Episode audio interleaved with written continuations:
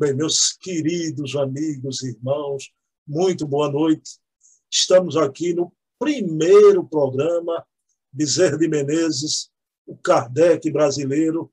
Isso é um motivo de alegria infinda para os nossos corações, para o coração de todo aquele que for assistir semanalmente a esses vídeos, a essas conversas.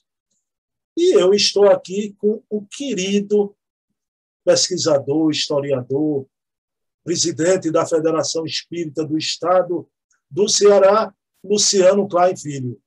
Mas antes de eu falar com o Luciano, primeiramente vamos falar com Deus.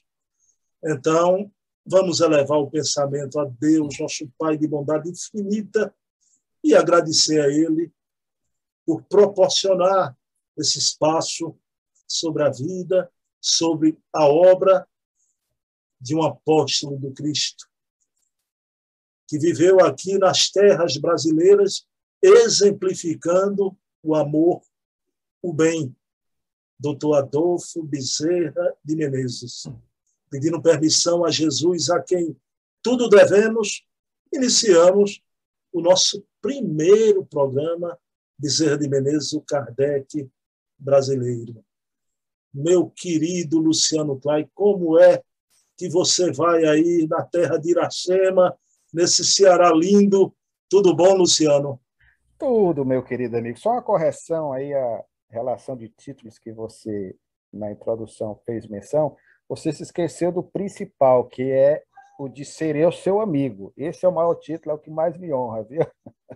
Eu lhe quero muito bem, meu irmão, e agradeço imensamente a oportunidade que você nos dá, na condição de pesquisador da vida desse que consideramos a maior expressão do Espiritismo no Brasil do século XIX, nosso ilustre conterrâneo. E lembremos que estamos em dois estados do Nordeste vizinhos e fizeram parte no passado de uma mesma região, Ceará e Pernambuco começaram juntos. Doutor Bezerra tem descendência também em Pernambuco. Os ancestrais vêm de Pernambuco. Então, eu queria dizer para você que é uma alegria muito grande, sobretudo aproveitarmos ainda essas vibrações ternas de reconhecimento, de gratidão desses dias, tendo em vista que no último dia 29 de agosto nós tivemos o ensejo de celebrar, e essas celebrações vão continuar, através inclusive desse espaço que você gentilmente nos concede, dos 190 anos do nascimento dele, ocorrido dia 29 de agosto de 1831. Então, meu irmão querido, muito grato aí pelo espaço que você nos concede. Bem, Luciano, como eu digo ao Lira, nosso amigo, viu? Eu tenho a impressão que conheço Luciano Clay de Priscas Eras, viu? Quem sabe, né? Quem sabe? Meu amigo. Clay, a primeira pergunta a gente intitulou em comum acordo, né? Esse programa Bezerra de Menezes, o Kardec brasileiro. Meu amigo, qual a origem né, desse epíteto, né, Bezerra de Menezes, o Kardec brasileiro? Essa é uma excelente pergunta, meu querido Bruno, porque, na verdade, não consta até hoje nenhuma biografia. Dá-se esse título em razão do trabalho missionário que esse venerando espírito fez e continua fazendo em prol da divulgação do espiritismo em terras brasileiras. Mas nós fizemos uma pesquisa em velhos periódicos e encontramos, por exemplo, um reformador que se tornaria órgão informativo da Federação Espírita Brasileira, ainda na década de 1880, logo após a fundação da FEB, e nós encontramos um artigo no Reformador referente ao mês de novembro de 1895, no qual fazia menção a uma solenidade, a um evento festivo ocorrido na sede da FEB, uma das sedes, porque ela teve várias fe, é, é, sedes na década de 1890 até adquirir em 1910, sendo inaugurada em 1911, a, a sede definitiva, hoje a sede histórica, na Avenida Pasto, no Rio de Janeiro. E, na época, é, ela funcionava no ginásio, ginásio português, que era um dos locais é, que ocupou o espaço, a instituição, naquele décimo. E na celebração do dia 3 de outubro de 1895, do aniversário de nascimento de Allan Kardec, que se dá em 3 de outubro de 1804, ele presidindo a instituição, havia, nesse seu segundo e derradeiro mandato, se iniciado em agosto daquele ano, naquele clima de fraternidade, isso é registrado por Leopoldo Cirne posteriormente, é, um companheiro dele, assim, num tom de muita afetividade, após ser ele homenageado com um ramalhete de flores, disse que o movimento espírita muito devia a ele e estávamos diante do, aspas, Allan Kardec brasileiro.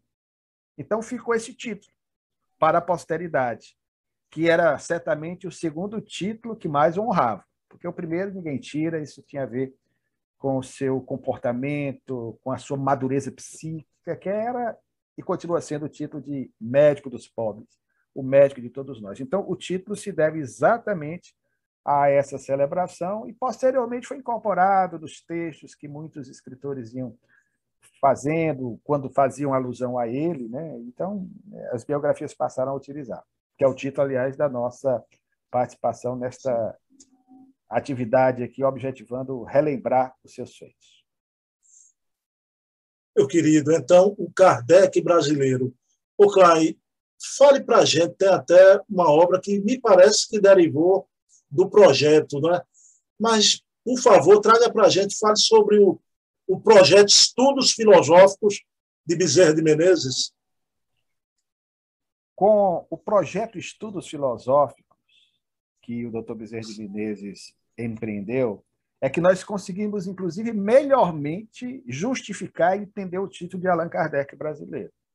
Porque quase sempre, Bruno, quando nós falamos da vida missionária do Dr. Bezerra, a sua atuação como espírita, porque lembremos o seguinte, o Dr. Bezerra de Menezes, só para relembrar àqueles que conhecem a sua trajetória de vida, ele trava por primeira vez contato com o espiritismo em 1875, quando recebe de um colega médico, seu admirador, embora não tenha sido seu contemporâneo na Faculdade de Medicina, Dr. Joaquim Carlos Travassos, que se formou em 1862.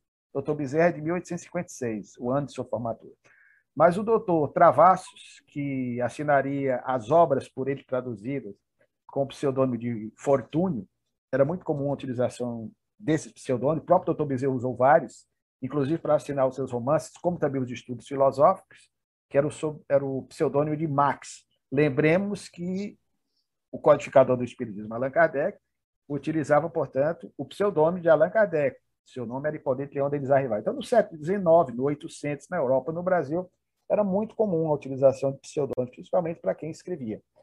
E o fato, meu querido, é que ele trava contato com essa obra, mas ele vai passar ainda 11 anos sedimentando as suas convicções espíritas, até se declarar efetivamente espírita no conhecido episódio ocorrido no dia 16 de agosto de 1886, no Salão da Guarda Velha. Era uma segunda-feira à noite, como neste dia que estamos gravando a entrevista, é, e ele, naquele mesmo dia, teve duas alegrias, que não é registrada na biografia. A grande alegria era essa, de se declarar publicamente adepto da doutrina sistematizada por Allan Kardec, mas na manhã desse mesmo dia, ele viu nascer uma de suas filhas, chamada Hilda, que nasceu exatamente na manhã desse 16 de agosto de 1886.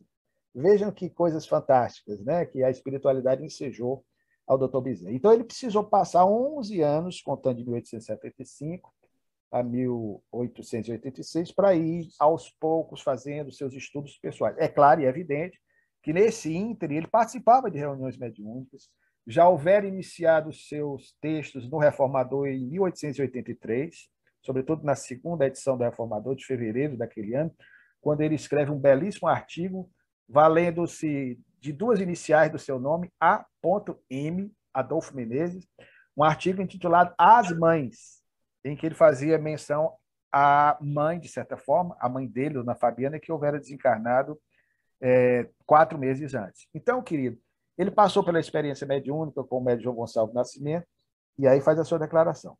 Quanto aos estudos filosóficos, aí sim, e jamais dirigido a essa questão, que é grandemente importante, nós costumamos dizer que esse foi o grande contributo do Dr. Bezerra como espírita. Foi um projeto que partiu do Centro da União Espírita do Brasil, mais tarde, Centro da União Espírita de Propaganda do Brasil. E ele, em 1887, recebe o convite dessa instituição, que era uma instituição federativa, que também fazia um trabalho importante no 800, no século XIX. E aí ele tem a incumbência, pelo fato de ser um homem de projeção, não só local, mas nacional, porque lembremos que o doutor Bezerra de Menezes ele foi presidente da Ilustríssima Câmara Municipal da Corte em duas gestões. O cargo de presidente no século XIX corresponderia ao de prefeito, como hoje nós chamamos. Só que um detalhe: o prefeito do Rio de Janeiro, da cidade do Rio, chamado de município neutro, corresponderia hoje, guardando devidamente as proporções, ao Distrito Federal, depois da República. Então, era como se ele tivesse sido o prefeito da capital do Brasil. Então, ele ganhou uma projeção nacional muito grande. Então, eles incumbiram o doutor Bezerra desse projeto Estudos Filosóficos. Valendo-se da principal mídia da época, meu querido Bruno, que era a imprensa, que era o jornal, óbvio, não havia rádio, não havia televisão, muito menos internet. Então, ele usando de uma linguagem simples, adequando-a ao nível de entendimento popular, aos que sabiam ler, evidentemente, muitos não sabiam no Brasil do século retrasado. Então, ele procurava falar com simplicidade, trazia o que era muito interessante, numa linguagem jornalística e não erudita, informações a respeito da história do cristianismo, da própria Bíblia, mas sempre respaldando tudo na doutrina espírita.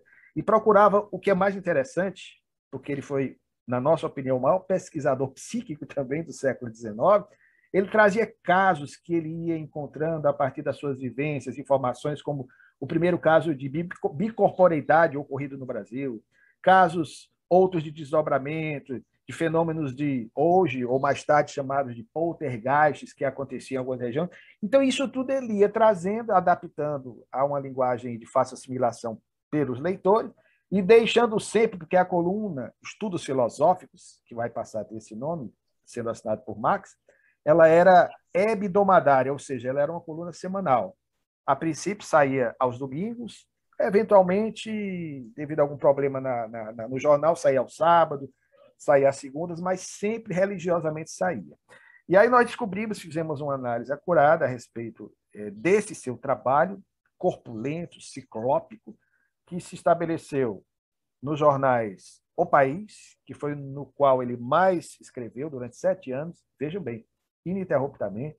E naquela época, meu querido Bruno, não tinha as facilidades de hoje, não, viu? Você não tinha o computador nem máquina de datilografia, que eu ainda alcancei. Você também. Então, o doutor Bezerra fazia tudo manuscrito. Isso depois era, evidentemente, levado para a tipografia dos jornais, e ele escreveu nos principais jornais da época. O mais popular jornal do Brasil, que era o jornal O País, do qual fazia parte seu grande amigo Quintino Bocaiúva. Ele escreveu, portanto, de 1887 até 1894. Esses, esses artigos dele no Jornal do País, inclusive, posteriormente seriam enfechados num livro, Estudos Filosóficos, mais tarde lançado, inclusive, pela Federação Espírita Brasileira. Nós vamos ter depois a coluna transferida para outro grande jornal popular da época, e ainda hoje, o Jornal do Brasil. Ele escreve durante um ano no Jornal do Brasil.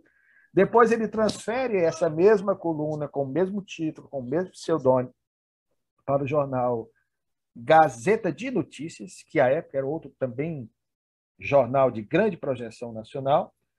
E, por último, as biografias não registram esse derradeiro periódico, o jornal Gazeta da Tarde, onde ele terminaria os seus escritos, escreveu até a sua desencarnação em 1900.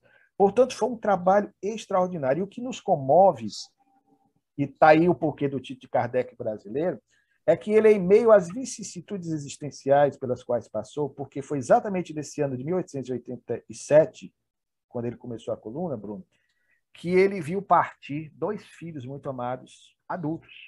No dia 2 de abril de 1887, desencarnou o rapaz que cursava medicina, estava com 25 anos, chamado Antônio, em decorrência de uma febre tifoide. Ele se encarna aos 25 anos, portanto, no dia 2 de abril de 1887. Veja como são as coisas do destino. Ele já era espírita, foi o primeiro filho a desencarnar.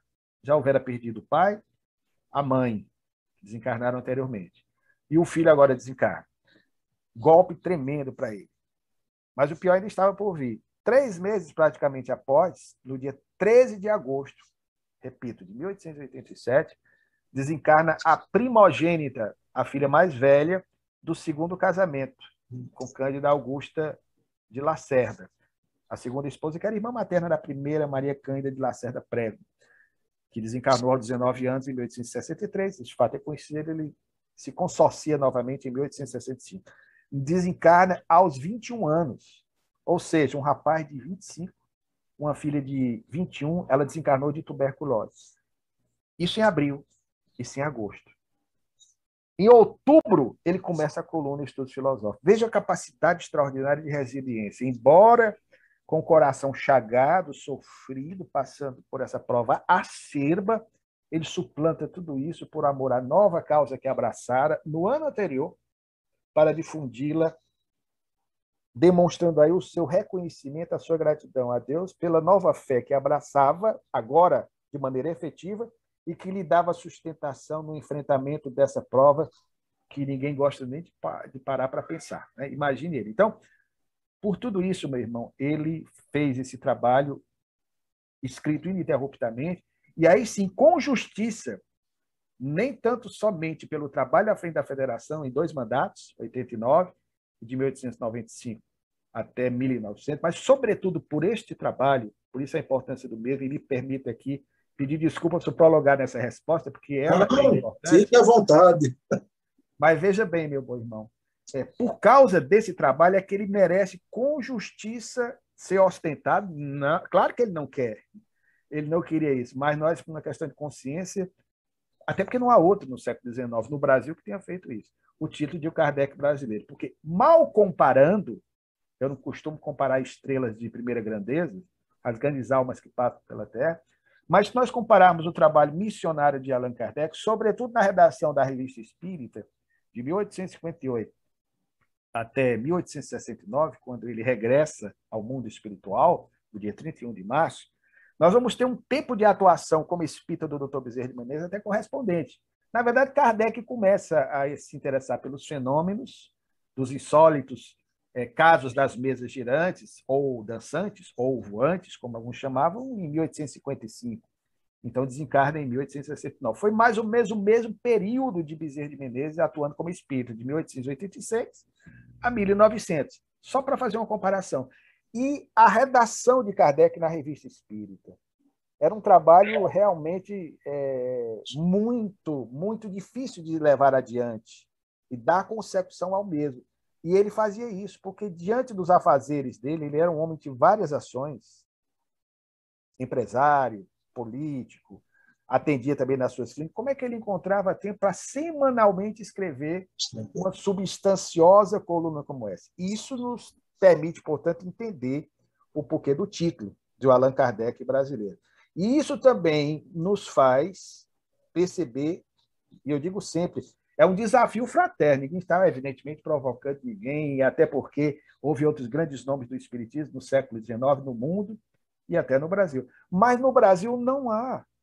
Não há nenhum outro espírita que tenha feito esse trabalho de propaganda do Espiritismo através de uma coluna popular, como o doutor Bezerra de Menezes.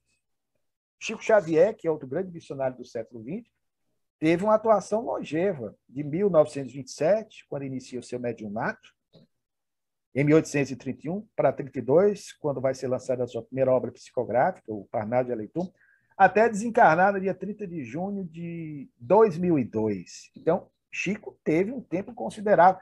Seu trabalho foi mais na área mediúnica, na dedicação ao bem e ao semelhante. Os dois, para mim, são grandes referências, já digo sempre, porque pregaram o que viviam e viviam o que pregaram. Diferente da maioria de nós que às vezes nós nos empanturramos de filosofias, de conhecimentos, mas somos nulos na nossa capacidade de sentir, de perceber o outro, de demonstrar afeto. E os dois demonstravam. O primeiro, nosso Bezerra, e o segundo, Chico Xavier. Por isso é que eu afirmo que esse trabalho fez com que ele, de fato, com justiça, e não teria outro, recebesse o título, o honroso título de o Allan Kardec brasileiro. Meu querido Cláudio, eu estava pensando aqui quando a gente perde um filho, o desencarne de um filho é a dor mais doída da vida. Esse homem, no decorrer de sua vida, quase uma dezena de filhos já viu desencarnar. Meu Deus. Ô, ô Cláudio, só uma coisa que está muito recente em mim. Você falando em Max no jornal o País. Max marcou tanto época, não é? Que eu estava vendo o Freitas Nobre no seu texto dar um parabéns a outro político conhecido aqui no Brasil, o Maxi Mauro, cujo pai coloca o nome do Maxi Mauro por causa da coluna e porque lia muito o Max, que é Bezerra de Menezes, e incrível, né? Como é marcou época. Né? Meu amigo, mas a pergunta derradeira é, é, é a pergunta mais instigante, não é? Luciano Clay, vivemos uma época, o contexto atual do movimento espírita, parece que estamos vendo um, um divisor de água já, principalmente agora com essa vida virtual. Estão contestando muita coisa, muitos espíritos nobres. Já. É importante a gente trazer a história toda de Bezerra, sua biografia que vai ser lançada, para contrabalançar essa minoria que sempre vai ser uma minoria, mas não deixa de ter voz e fazer um certo barulho, não é, meu amigo? Verdade. Ele faz parte do processo. A doutrina espírita é uma doutrina dialética por excelência. A obra fundamental é estabelecida a partir do diálogo criterioso de Allan Kardec com as entidades reveladoras.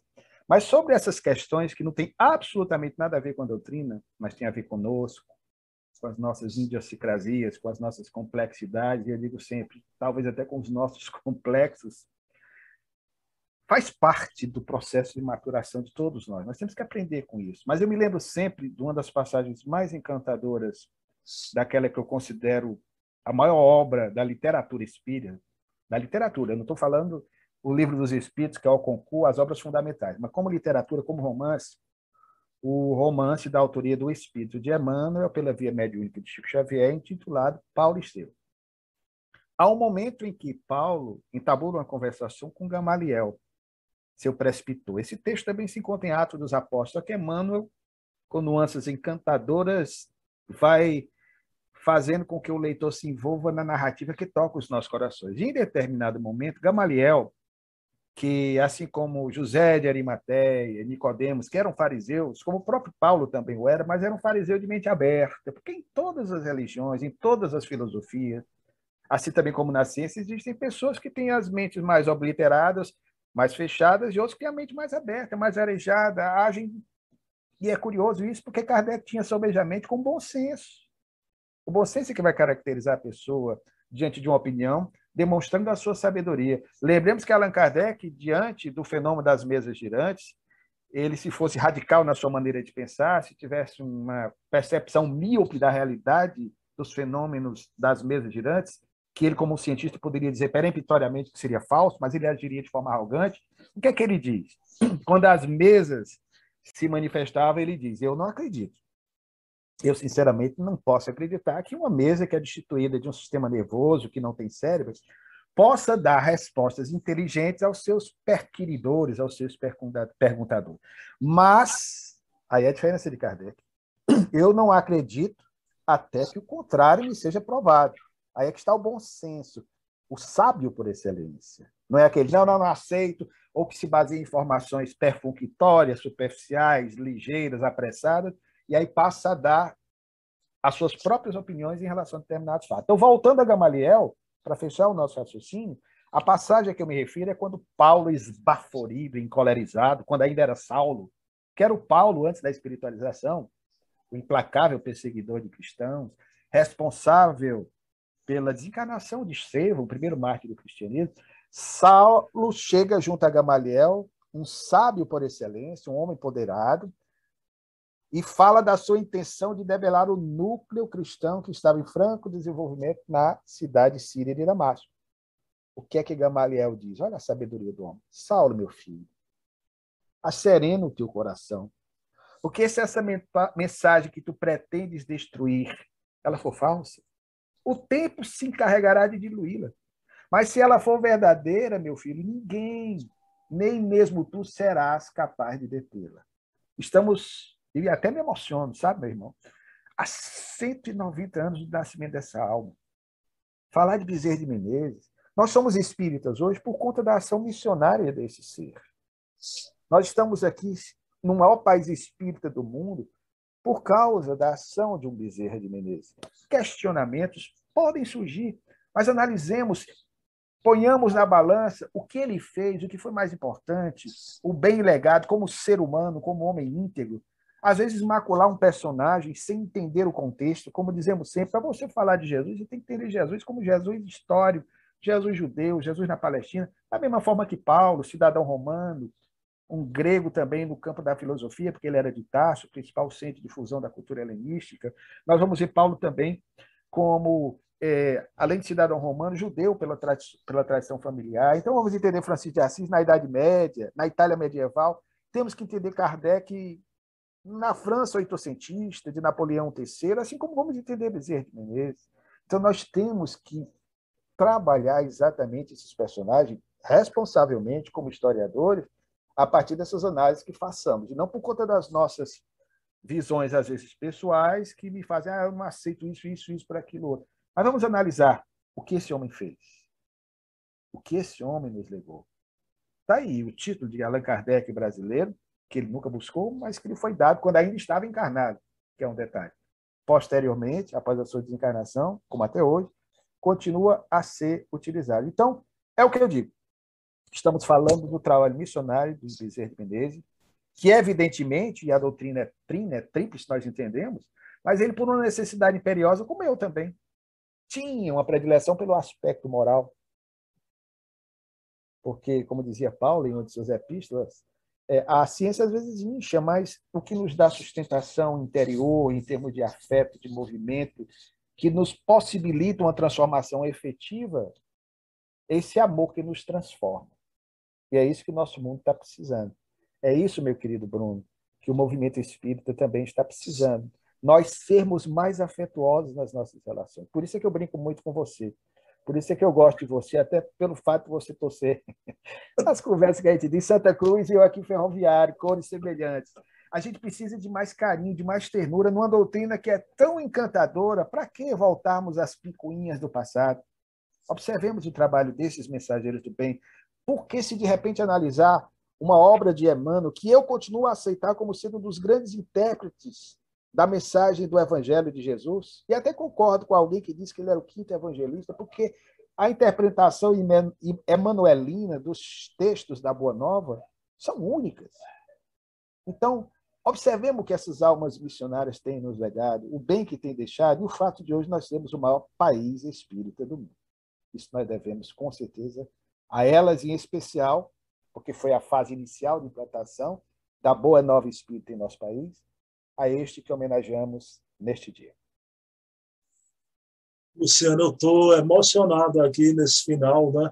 Fiz a pergunta mais instigante, mas foi a resposta que calou no coração de todos nós nesse final de, de programa. Meu querido, vamos orar.